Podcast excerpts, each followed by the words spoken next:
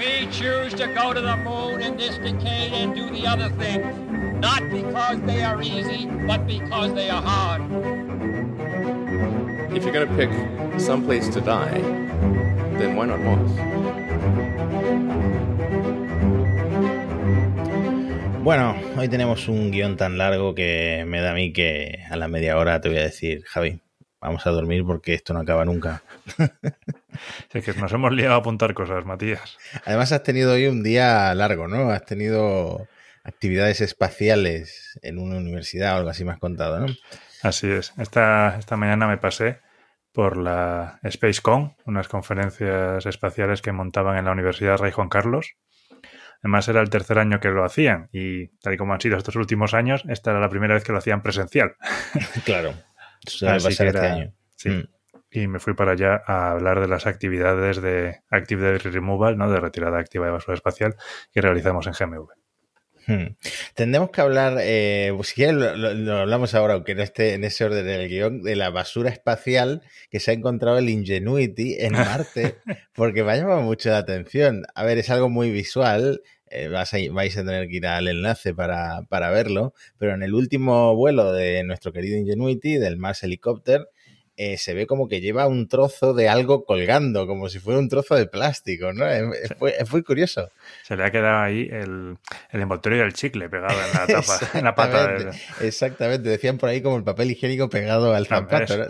Totalmente, totalmente. Y lo, curioso es que la NASA creo que todavía no sabe ¿De dónde viene ese desecho, ese desecho colgando? Ese trozo de, basura que se suma a esa maraña como de cuerda o de cable que encontró el Perseverance, me parece que fue, y también a la foto que hizo el propio Mars Helicopter, el propio Ingenuity, de lo que era el caparazón este con el que aterrizó el, el Perseverance entonces, bueno, ya hay bastante basura también por Marte, ¿no? Sí, estamos llenando todo de basura. Allá donde mm. vamos, ahí dejamos. Mm. Por cierto, vuelo 33 de 5 que iban a ser de prueba y sigue ahí en el invierno marciano, como comentamos en el episodio anterior. Pero yo creo que la noticia espacial de el mes de la semana, bueno, ya estamos en octubre, pero de mm, eh, que tenemos que grabar hoy, que tenemos que comentar hoy, y que me dio muchísima, muchísima, muchísima rabia no verlo en directo. Me fui a dormir. ¿Cómo me arrepentí? Tampoco fue tan tarde, ¿no? Suficientemente tarde. Fue 11 mm, y cuarto UTC, así que aquí serían, ahora estamos en UTC, una y cuarto. Fue a la una y cuarto. En Fíjate, si hubiera, si hubiera retrasado una horita, una horita y media mi hora de dormirme, habría vivido esa emoción que vivió todo el mundo que lo vio en directo, porque ah, parece que hasta el último momento estaban llegando imágenes, ¿no? Sí, estuvieron con la cámara Draco, que es también la que usaban para la navegación, por, si hacía falta alguna corrección de último momento para apuntar bien al, Espera, todavía no hemos dicho de qué estamos hablando, creo, de, la emoción. puede que no, puede que no. Estamos hablando de cuando Dart se estampó contra un asteroide. Sí, seguramente ya sabíais de qué estábamos hablando porque habréis visto las imágenes. Creo que fue hasta portada del país, o sea, de las imágenes astronómicas más icónicas que vamos a tener esta década y, posiblemente del siglo, ¿no? Pues sí, porque claro, es la primera vez que hacemos la prueba de un interceptador cinético, ¿no? De una de estas eh, herramientas que tenemos de defensa planetaria para evitar correr el destino de los dinosaurios, ¿no? Y otras por fin tenemos algo que luego si se pone en marcha, pues un presidente de Estados Unidos, lo veremos en alguna película, presionando un botón rojo en plan, activen la defensa planetaria, ¿no? Contra los asteroides que nos manden los bichos como en Starship Troopers.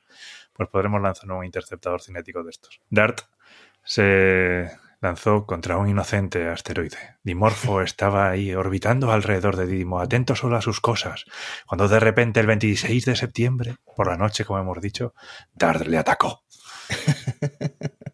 Tenemos que poner música de suspense cuando te pones así de intenso.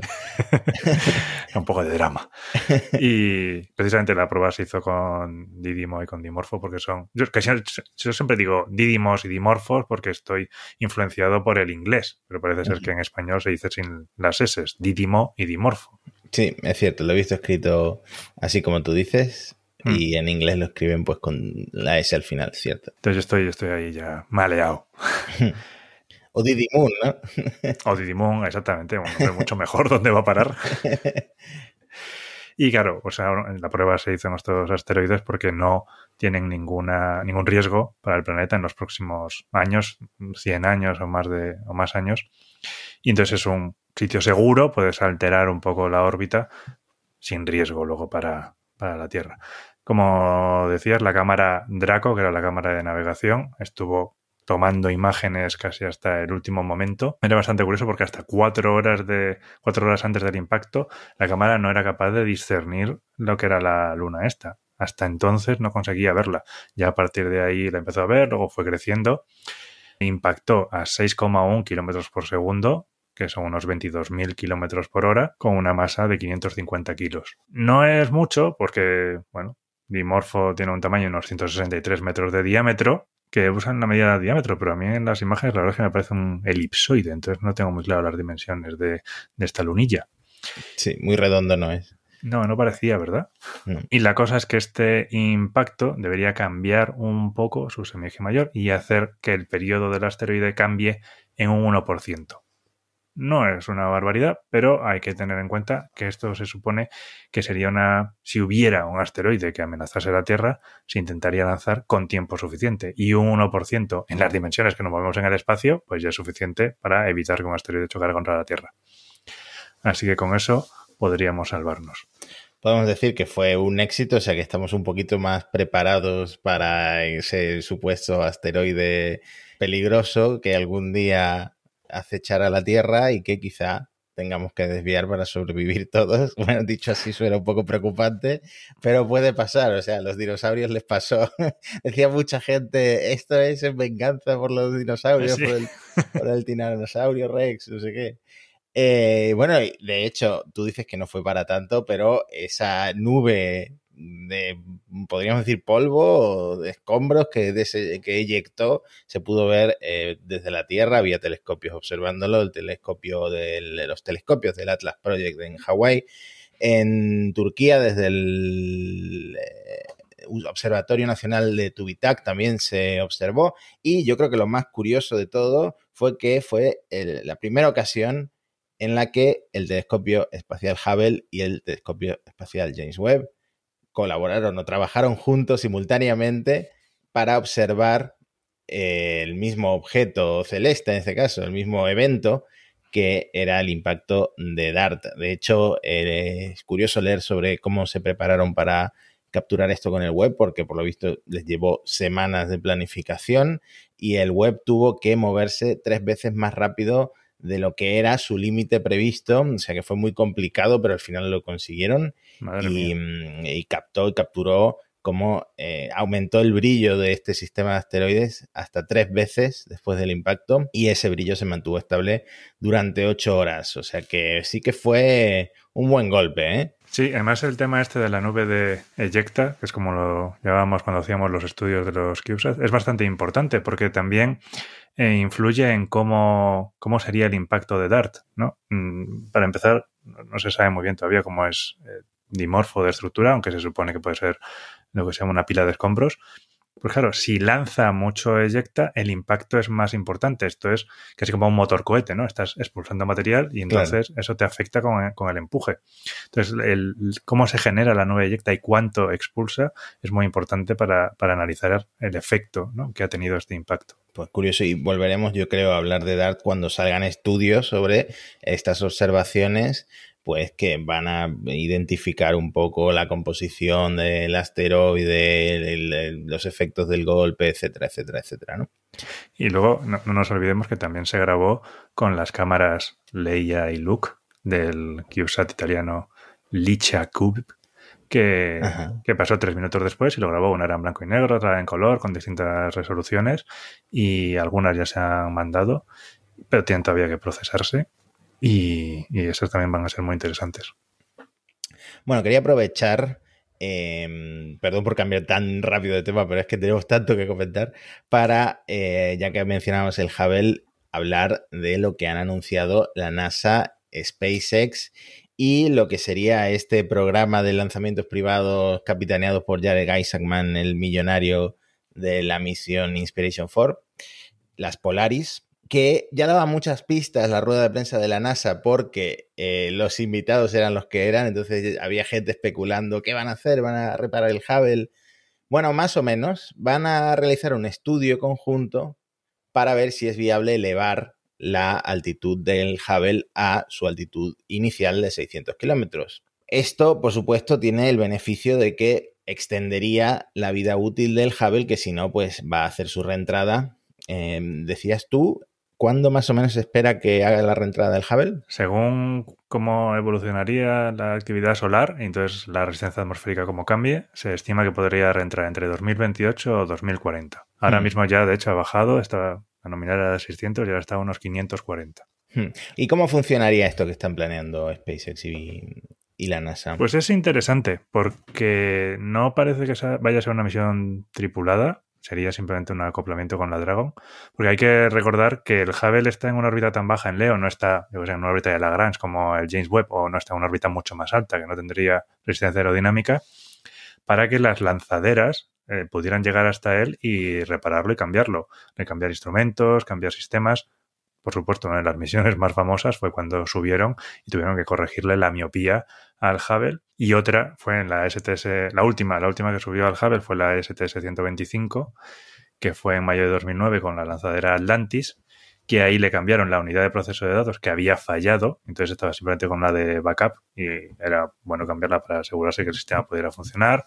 Le pusieron otros sistemas, mejores baterías, le pusieron seis giróscopos, dos nuevos instrumentos y y le añadieron un sistema de rendezvous y captura suave, se llamaron así, para una eventual captura y desorbitado del Hubble, porque obviamente el Hubble es muy grande y si hace una reentrada no controlada, piezas de un tamaño respetable podrían llegar a la Tierra y causar daños o, muertes. Entonces, quizás se acople la Dragón con este sistema de rendezvous y captura suave y entonces lo que haría era que la nave le daría un empujón, subiría al Hubble hasta la nueva, hasta la nueva órbita operacional, lo que permitiría alargar la vida útil, la útil del Hubble. No habría cambio de instrumento, no se cambiaría nada de los sistemas, sería simplemente subirlo. Y sería así porque además tenemos que recordar que la Dragon todavía no se ha aprobado para hacer actividades extravehiculares. De hecho, la que la aprobará es una de estas misiones de Polaris. Exactamente, y eso iba a decir, que esto es un poco frágil y que seguramente que se haga con mucho cuidado, como todo lo que hace la NASA, porque eh, si te cargas el Hubble antes del tiempo, antes de tiempo te estás cargando posiblemente una de las piezas más importantes que tenemos para observar el cosmos. Y, mm, y, claro, hay que hacerlo con cuidado, no como quiere hacer esto de, de la EVA, el, las misiones Polaris, que querían hacerlo este mismo año, que al final lo han retrasado hasta el año que viene, pero es que SpaceX no ha probado sus trajes extravehiculares, no ha probado salir de una Crew Dragon. O sea, tienen que hacer tantas cosas que ese, esa línea del tiempo que propusieron, que yo creo que es cosa no solo de Elon Musk, sino también de Jared Isaacman, pero por lo que vi en el documental este del Definition 4, es un hombre también muy ambicioso. Puede ser. Y, mm, con muchas ganas de hacer cosas, cosas no de turismo espacial, sino de, de astronauta y de piloto, ¿no? Y mm, tengo que decir que esto sería sin coste para la NASA, sin coste para los contribuyentes eh, de Estados Unidos. Pero, como es la NASA, como es una agencia pública, también otras empresas, aparte de, SpaceX, han sido invitadas a proponer estudios similares si, por ejemplo, Jeff Bezos se le ocurre que, eh, esto podemos hacerlo con, no sé, un motor de, de, una New Glenn o lo que sea. Sí, de hecho, en, en su día creo que también ¿Quién era? Eh, Sierra Nevada Corporation que había ofrecido el Dream Chaser para hacer una misión de reparación en, la, en el Hubble. Pero bueno, eso se quedó en agua de borrajas. Quizás ahora se animen con, con, esta competencia que les ha salido con la Dragon. Sí, otra cosa que vamos a dejar eh, pendiente de ver cómo evoluciona, eh, seguramente que todo este estudio se haga muy minuciosamente para que al Hubble no le pase nada, pero es emocionante y es esperanzador que se pueda eh, extender la vida del Hubble tanto como se, se espera del, del, James Webb. Tenemos que hablar también del James Webb, rápidamente porque mm. ha habido algún problema con el instrumento MIRI, el, infrarrojo medio, uno de los principales en los que colaboran la NASA y la ESA, porque este instrumento que utiliza una cámara y un espectrógrafo eh, tiene cuatro modos de observación. Entre ellos, el espectrógrafo de resolución media que se llama el MRS. Utiliza un mecanismo para, digamos, como si fuera una rueda, em, cambiar el modo de observación del MRS, permitiendo a los científicos seleccionar diferentes eh, longitudes de onda, etc. Pues la NASA ha detectado que este mecanismo sufre como una fricción inesperada, mayor fricción de la esperada, y por ahora han dejado de utilizarlo para ver si encuentran la manera de solucionarlo. Un poco preocupante, diría yo, esto, porque es un instrumento importante, ¿no? Pues sí, bastante. Y tener una mayor fricción puede que no sea nada o puede que acabe bloqueando el instrumento, ¿no? Con lo cual, el, el mecanismo, vamos. Con lo cual, mm, sí, puede ser una cosa seria. Es uno de los modos de observación, pero ya empezamos perdiendo. O sea, si ya en el primer año perdemos uno, de James Webb, pues no, no pinta bien. Sin olvidar el, el, golpe este que tuvo uno de los segmentos del espejo. El C3, eh, recuerda el C3, como nuestros el C3, coches. Como el coche. Eh, que bueno, estamos sufriendo mucho para el James Webb porque al final ha costado lo que ha costado y el lanzamiento fue perfecto, pero ahora se, están encontrando con, con estos problemas. Por cierto, el lanzamiento y la calibración fue perfecta en principio, para lo que fue, para lo que fue. En principio, porque han salido, por ejemplo, hace poco salió en Nature un, como un reportaje de que eh, los primeros estudios, observaciones que se hicieron con el web, eh, los primeros estudios que se hicieron en base a las observaciones del web, mejor dicho, han tenido que ser revisadas y van a tener que ser revisadas porque eh, estas imágenes se hicieron con una calibración, la calibración por defecto que tenía planificada la NASA, que a lo mejor eh, no era muy exacta, ¿no? Entonces, por ejemplo, el 29 de julio el Space Telescope Science Institute lanzó un nuevo conjunto de calibraciones que son pues bastante diferentes a las originales, entonces esto asustó un poco a los astrónomos porque se habían precipitado. Yo creo que con razón, porque fue todo eso que vivimos fue muy emocionante y mediáticamente, eh, pues eso, acaparó todas las portadas de revistas, de prensa, etcétera, etcétera. Mm, y, también había que hacerlo, ¿no? Había que aprovechar que ya estaba desplegado y calibrado para lanzar ciencia. Pero ¿qué ocurre? Que si se hace la ciencia en base a unas calibraciones, pues a lo mejor las observaciones que hicieron de exoplanetas o de composición de objetos celestes, pues no fueran tan exactas. Sí. Esto fue, tienes ya la foto, métela ya en el Instagram, pero que tenemos mal el balance de blancos, tú métela ya.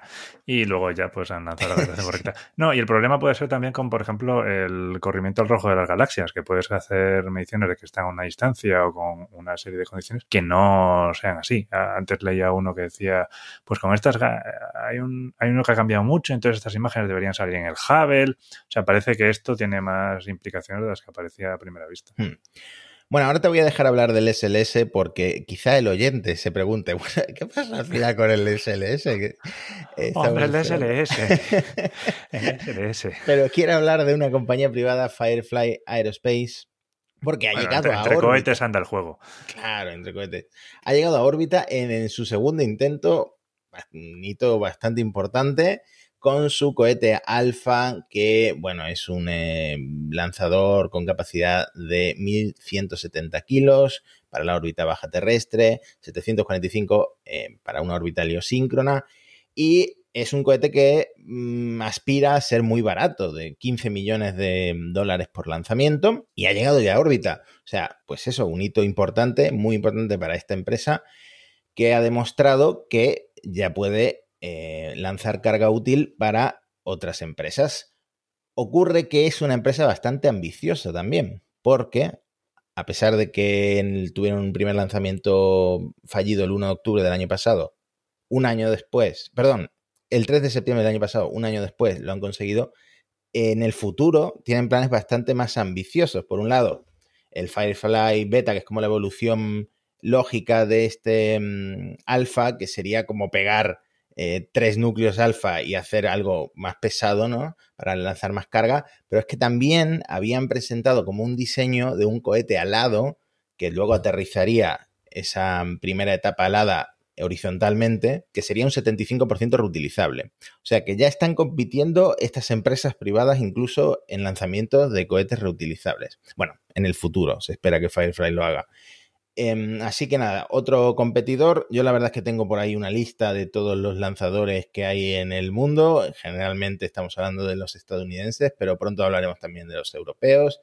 Y, mm, va creciendo y asusta a tanta gente, ¿no? Sí, bueno, dos cosas con esto de Farfly.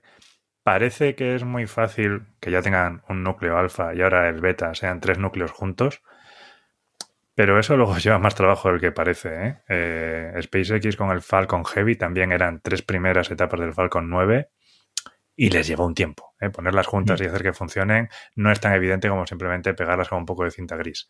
Cuesta. Y luego me llama mucho la atención el Gamma, porque vale, es reutilizable, pero el concepto es completamente diferente a SpaceX o lo que hemos visto hasta ahora.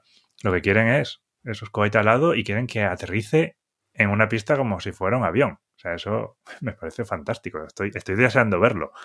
Sí, cuanto más originalidad, mejor, porque no sé, ya los que verticales están. Para hacer lo mismo que, por favor. Exactamente, exactamente. Por favor, háblame del SLS, que ese sí que no despega ni para atrás. El SLS, nuestra nueva misión maldita después del James Webb. Ahora podemos poner música melancólica, ¿no? Bueno, pues como sabemos, tuvimos una serie de, de intentos de lanzamiento que no fructificaron y luego la NASA se planteó primero hacer un ensayo que podemos decir que fue bien, sin embargo, tuvieron de nuevo un par de escapes de hidrógeno, uno de ellos, por supuesto, en el sistema de desconexión rápido, que era el que se suponía que ya habían reparado. En este caso no fue un problema, el equipo fue capaz de arreglarlo y mantener los dos escapes bajo control, así que la prueba se dio por pasada. Fantástico. Sin embargo, el destino no quería que el SLS se lanzara en septiembre y le lanzó un huracán. Porque no teníamos suficiente, vamos a meter un huracán en la historia. Y vino el huracán Ian. El huracán Ian eh, atravesó Cuba y atravesó Florida. En principio se pensaba que el SLS se iba a lanzar el 27 de septiembre. Ya el hecho de que Ian se acercara lo retrasó para el 2 de octubre pero viendo que Ian, está cobrando fuerza y que se dirigía directamente hasta Florida, también cancelaron el lanzamiento del 2 de octubre y el martes 27 lo llevaron de vuelta al SLS, al edificio de ensamblaje vertical, para que estuviera guarecido durante la tormenta. 8, 10, no me acuerdo cuánto llevó, unas 8 o 10 mm. horas de viaje para volver al centro de ensamblaje vertical ¿eh? Se retransmitió, por supuesto, se retransmitió, por supuesto, para todos los fans de las carreras de caracoles. Tiene que ser muy fan para verte ese viaje entero. Un poco, sí. Eso es para ver en cámara rápida, ¿sabes? Y bueno, pues Ian, eso, fue un huracán muy potente, alcanzó categoría 4. Cuando pasó por Cuba el 27 de septiembre provocó apagones en tres provincias Irónicamente, una de ellas se llamaba Artemisa. el destino estaba ahí. y bueno, en realidad fue dramático, ¿no? Ha producido, ha provocado tres muertes en Cuba, produjo 81 muertes en Estados Unidos, en, en Florida provocó daños catastróficos, se quedaron miles de personas sin electricidad. Sí, las imágenes gente refugiada en el techo. Absolutamente terribles. Vamos, que hizo bien la NASA en meter el cohete y, mm, bueno, y es dramático, nos estamos riendo porque el SLS está maldito, pero el, huracán ha sido dramático su paso por, eh, por Cuba y por Florida. ¿no? Exactamente. Y bueno, un par de notas. Esta sería la tercera estancia del Artemis 1 en el edificio de ensamblaje vertical. Después de las pruebas y todo esto, no vamos a repasarlo. Pero se supone que el sistema está eh, clasificado para dos retornos más para, el, eh, para este edificio, ¿vale? Con lo cual, deberíamos ir lanzando ya, ¿eh? no jugándonosla, porque esto de que pueda volver al edificio puede no ser, puede no ser una opción. Después del huracán han analizado los posibles daños que podía tener y no parece haber nada serio. Sí que parece que entró algo de agua, pero que no ha tenido mayores problemas. Y ahora mismo la NASA está apuntando a un posible lanzamiento en la ventana que se abre el 12 de noviembre y que se cierra el 27. Tienen un espacio ahí de dos semanas donde podrían plantearse lanzar. Eso sí, ahora tienen que estudiar si les va a dar tiempo para lanzar en esa fecha con las actividades que tienen que realizar al cohete en el edificio de ensamblaje vertical. Por ejemplo, se me ocurre, yo qué sé, arreglar lo de la certificación del sistema que hace explotar el cohete si va para no debe, ¿sabes? Que igual a la Space Force no, le hace gracia que se le hace con el sistema caducado. Exactamente, aprovechen el tiempo con eso. Bueno, como decíamos en el episodio anterior, vuelven a abrirse las apuestas de cuál lanza primero, si el SLS o la Starship de SpaceX, y Elon Musk habló hace poco, dijo que finales de octubre, probablemente noviembre, que ya tendría... 2024. ya sabemos cómo funcionan los tiempos de los más. Eh, pero lo cierto es que tienen eh, dos boosters, dos naves, van a tenerlas listas para, para entonces, para finales de octubre, eh, para noviembre.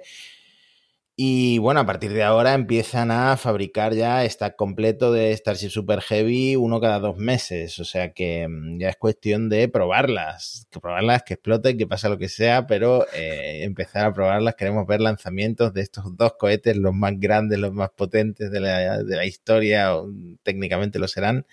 Y, mm, y, nada, incluso está avanzando la construcción de la plataforma de lanzamiento en Cabo Cañaveral. Ya han dicho que probablemente en el segundo trimestre del año que viene van a llevar en barco. Finales o más tarde. Me gusta la voz en off esta que aclara los tiempos de lo más, pues van a llevarlo, por supuesto, en barco desde el puerto de Brownsville a Cabo Cañaveral a los cohetes, así que eh, también eso va a ser para verlo, ¿eh? Cómo transportan los, los oh, super heavies. y bueno, de China la verdad es que tenía apuntado un montón de cosas para que habláramos, para que hablemos, pero eh, podemos dejarlo en que los chinos van muy rápido. van más rápido que el SLS y el Starship, ahí sin duda. Ahora mismo están buscando astronautas. Eh, en cuanto a la Estación Espacial China, han cambiado de ubicación el módulo Wentian que lanzaron, que lo comentamos. Van a dejar sitio para el, el nuevo módulo, el Mengtian, que va a ser lanzado dentro de un mes. Y, mm, y, bueno, más adelante el Mengtian también va a ser reubicado, o sea, siguen haciendo virguerías en la órbita baja terrestre. Pero prometimos, nos queda muy poco tiempo, pero prometimos hablar de Susi, como la llamó Daniel Marín, la mini Starship europea. Que no sé si llamarla mini Starship o la Dragon europea. Está ahí a medio camino entre las dos. Eh, es como una Dragon venida arriba. Sí. sí. Ariane Group, que creo que dijimos Ariane Space, pero Ariane Space es más bien como la parte operadora de lanzamientos de Ariane Group. Y Ariane Group es técnicamente la que fabrica, diseña los cohetes. Em, presentó en el Congreso Astronáutico Internacional en París a SUSI. El, IAC. A SUSI, un acrónimo, como no. Smart Upper Stage for Innovative Exploration. Obviamente. Ah, es nota que se lo han inventado para encajar SUSI. La mujer de alguien se llama SUSI o alguna ingeniera se llama SUSI y le han puesto SUSI, lo tengo claro. Y serviría, pues, tanto como eh, carguero autónomo, vamos, una dragón, como nave espacial tripulada para misiones de Europa, pues a la órbita baja y más allá, ¿no?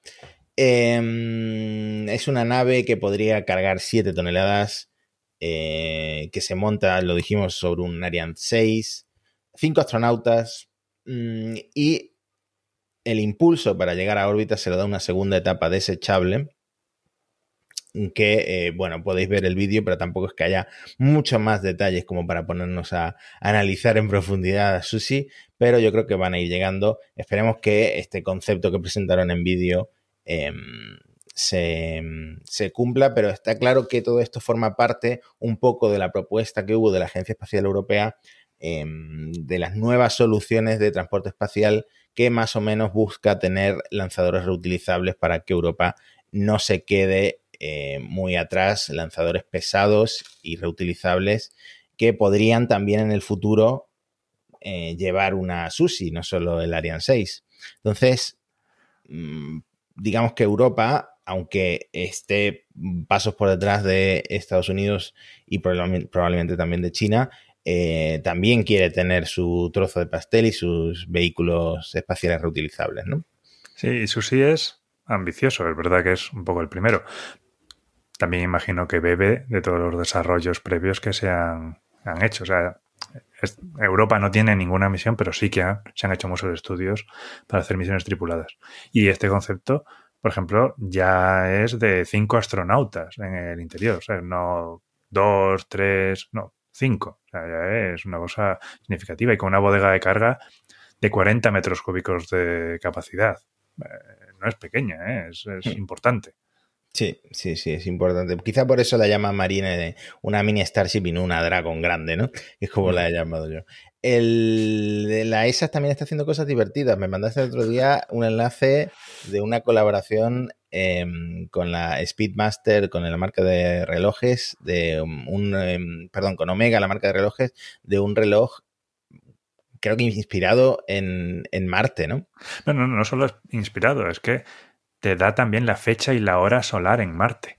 ¿eh? Sí, tú tienes tu hora aquí y tu hora de Marte, por, para cuando prepares esos viajes que vamos a hacer para allá, ¿eh? pues eh, puedes tener perfectamente coordinado. Si tienes que llamar a casa, pues no pillarles durmiendo, ¿sabes? Cuando tienes que llamar a un precio, a un precio realmente asequible, Matías. Bueno, las videollamadas desde Marte tienen que tener un, lag, ¿no? un delay importante entre. Sí teniendo en cuenta que en realidad vas a mandar un vídeo sin interacción, en realidad te da igual si están durmiendo o no y nos podemos ahorrar los 7.000 euros que vale el reloj. Bueno, nos vamos a despedir casi ya, pero eh, ya que hemos hablado de Europa, vamos a bajar un poquito más a España, porque no es que haya novedades, pero sí que las ciudades estas que estaban como candidatas de la Agencia Espacial Española, como que han presentado su candidatura en un evento, de hecho fue en Marbella. Correcto, y ahí, ahí se presentaron las cinco ciudades, cinco ciudades que se presentan para la sede. Sevilla, como comentábamos, también está Huelva, Teruel, Tres Cantos y Canarias. No es una ciudad, pues supongo que se plantea como conjunto, pero ahí están las, candidaturas para la, para la, sede. De alguna manera, todas un poco relacionadas con la industria eh, aeroespacial. Tú, por ejemplo, trabajas en Tres Cantos, ¿no? Correcto, ahí es. Yo trabajo en Tres Cantos. Esta mañana, de hecho, me recorrí, como decíamos antes, me recorrí la Comunidad de Madrid porque me fui a trabajar a Tres Cantos, luego me fui a Fuenlabrada, a Fuenlabrada a dar la charla en la universidad, luego volví otra vez a Tres Cantos y luego a Madrid donde vivo. Ha sido un día muy entretenido. Bueno, yo voy a tirar para casa. Yo espero que gane o Sevilla. Sevilla me pilla más cerca, pero Sevilla, Huelva. Huelva me pilla también con la playa. Me parece bastante bien que, que ganara también Huelva. Así que tiro para casa. Bueno, todas tienen razones para poder ser la sede, ¿no? Sevilla, pues argumentaba que tiene una fuerte vinculación con el sector aeronáutico. Ahí hay una sede de Airbus, por ejemplo, ¿no? El de Tres Cantos, pues por supuesto, decía que hay un alto porcentaje, decía el 95% del tejido empresarial espacial español, imagino. Creo que no es tan alto, pero es muy alto. En Tres Cantos está, bueno, está GMV, está Deimos, está Airbus, está Thales, está Sener. O sea, hay muchas cosas en Tres Cantos de este sector. La consejera de Ciencia del Gobierno de Aragón argumentó que la provincia de Teruel tiene Galáctica, o el centro de astroturismo único en Europa de estas características, que me parece un argumento un poco flojo. ¿eh? Podemos tener, por ejemplo, igual, podríamos haber dicho que están haciendo ahí las pruebas eh, los de PLD Space en el aeropuerto de Teruel, eso hay que destacarlo. El de Canarias, eh, por ejemplo, también decía que un punto fuerte son las favorables condiciones meteorológicas, cosa con la que todos podemos estar perfectamente de acuerdo. son dos universidades y el astrofísico de Canarias. Y el de Huelva, decía que hablar del espacio en España es hablar de Huelva por su historia en la experimentación, ¿no? El centro del Arenosillo, donde también Pérez Space podría lanzar o lanzará el, Miura. Bueno, vamos a ver. Veremos y aparentemente se elegirá la ciudad a finales de noviembre, o sea que no estamos tan lejos. No, y, mm, con un presupuesto, dicen, de 500 millones de euros. Eh, no sé si están recibiendo currículum, yo voy a mandar el mío. Tengo un podcast del espacio. Para la agencia de comunicación eso podría, podría funcionar. Pero tú ten en cuenta que al final se van a reusar mucho lo que ya hay. Yo imagino que, no, sé qué van a hacer con el INTA, pero también está el CDT. O sea, mucha de la infraestructura que hay ahora mismo en el CDT ya se reusará en esto. Entiendo que va a ser más mm. una reorganización. Lo cual también es un poco un problema. Hay mucha gente del CDT que obviamente tiene su vida hecha en Madrid. No se van igual a querer a ir a, a Canarias si fuera el que, el que sale. No me extrañaría que salieran tres cantos al final. No me extrañaría. No lo sé, ya sabes que Pedro Sánchez ha dicho que Madrid no. Entonces, eso, eso ya lo cierra un poco. También podría pasar como pasa con la Agencia Espacial Portuguesa, ¿eh? Los cuarteles oficiales que están ahora mismo en construcción están en las Azores, en Santa María de Azores. Pero casualmente tienen unas oficinas en Lisboa. Adivina dónde se hacen las reuniones. Casualmente, sí, sí, sí, sí. Bueno, entiendo también por qué, ¿eh? irse hasta allí. Claro. Ahora que se cancelan tantos vuelos. ¿Te parece, Javi, si nos despedimos con la canción, el nuevo himno de la Fuerza Espacial de Estados Unidos? ¿Qué te pareció? Pues me pareció mejorable. Mira, no, no sé, o sea, Vale, se, han tirado años haciéndolo, por lo que he leído era como un par de años con la letra y con la música y al final es una estrofa, ¿sabes? Tampoco es mm. mucho más. Eh, la música, bueno, supongo que tenemos que tener, darle tiempo para acostumbrarnos a él. También te digo que tiene una parte de la letra que dice boldly reaching into space, que eso parece bastante calcado de To Boldly Go Where No Man Has Gone Before de Star Trek, ¿sabes?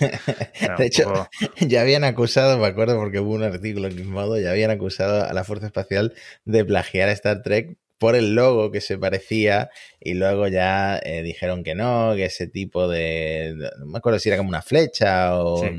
como una punta de flecha. Una punta de flecha se usa, como que tiene su historia, ¿no? Que no solo Star Trek usa, usa ese tipo de flecha. Igual con el tiempo nos acostumbramos a él, ¿sabes? Y nos gusta. A mí, por ejemplo, la verdad es que el himno de los, igual por la influencia de las películas norteamericanas, el himno de los marines me gusta mucho, ¿no? Ese de From the Halls of Montezuma to the Source of Tripoli es, espectacular. También es verdad que le copiaron la música a un compositor más famoso, ¿no? O, por ejemplo, el himno de la marina, ¿no? El In the Navy de Village People. ¿Cómo, cómo no podemos?